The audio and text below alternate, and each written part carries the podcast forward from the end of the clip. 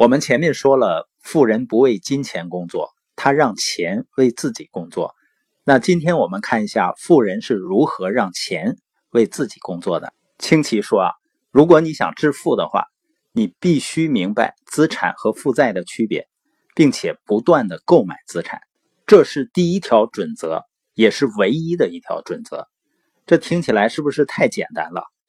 但是大多数人根本就不清楚。资产和负债的区别，所以呢才会在财务问题中苦苦挣扎。富人在不断的买入资产，而穷人呢不断的购买那些他以为是资产的负债。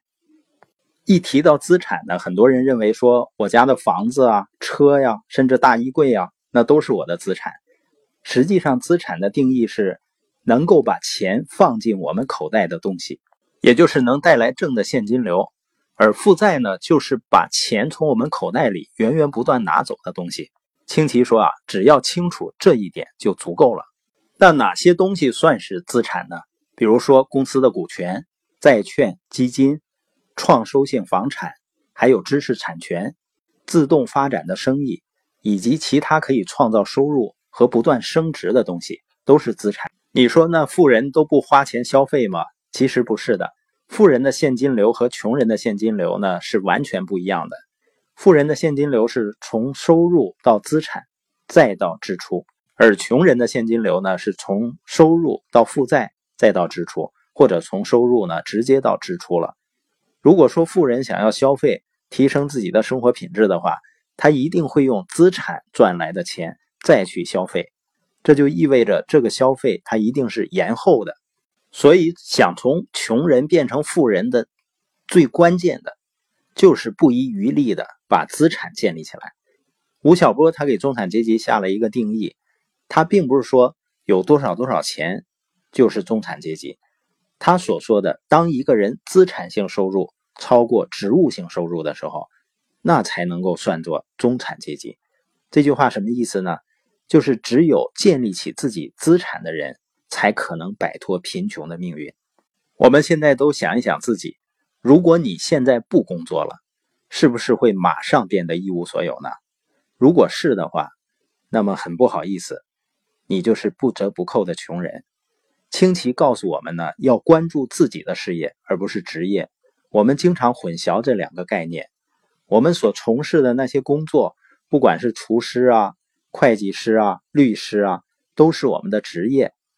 我们总是能听到有人这样说：“我要加薪，说我要是能够升职就好了，说我要去加班或者再干一份工作。”有的说我要辞职了，因为我找到了收入更高的工作。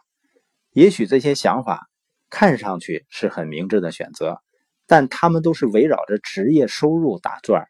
或许这可以解决短期的问题，但绝对不是终极的解决方案。那终极的解决方案是什么呢？就是关注我们自己的事业，而这个事业呢，必须是能够变成我们资产的事业。